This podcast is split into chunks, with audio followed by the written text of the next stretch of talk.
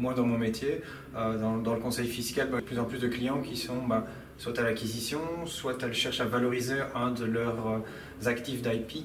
Et donc voilà, on n'est pas amené à en faire directement, mais on est concerné par ce genre de thématiques de plus en plus, de sociétés qui bah, soit obtiennent des, injections de capital pour, parce que justement leur, propriété intellectuelle intéresse certains investisseurs, ou alors parce qu'elles développent une propriété intellectuelle qui génère des revenus qui sont qualifiants pour la fiscalité, et notamment certaines déductions qui dont les investissements peuvent être influencés par la fiscalité. Et je trouve intéressant d'au moins euh, pouvoir réutiliser euh, ce que j'ai acquis aujourd'hui dans la pratique de demain euh, pour, pour, le conseil que je peux donner par rapport à ma matière fiscale notamment. Euh, impression, c'est qu'elle était très pédagogique cette session. On, a pris le temps de se présenter tous au début de la session et d'expliquer un petit peu nos attentes par rapport à, à cette, euh, cette séance, notre niveau aussi de connaissance par rapport à cette matière.